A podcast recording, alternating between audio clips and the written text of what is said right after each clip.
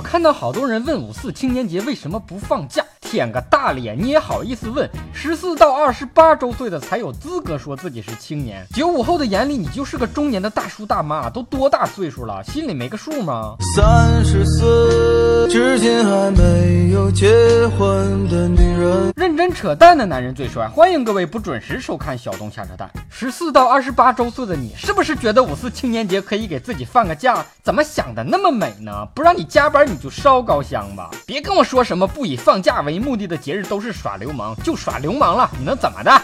有本事你就把五四青年节放假的规定给老板看看啊，这样兴许你就真能放假了，想放几天放几天，想放几年放几年，从明天开始你就不用来上班了，滚吧！对很多小老板来说，没有带薪休假，只有无偿加班。非要带薪休假，你就在公司多蹲一会儿厕所，这个绝对是带薪的。蹲出痔疮，那是咱赚公司的。对一些女孩来说，带薪长假就是每个月来的例假。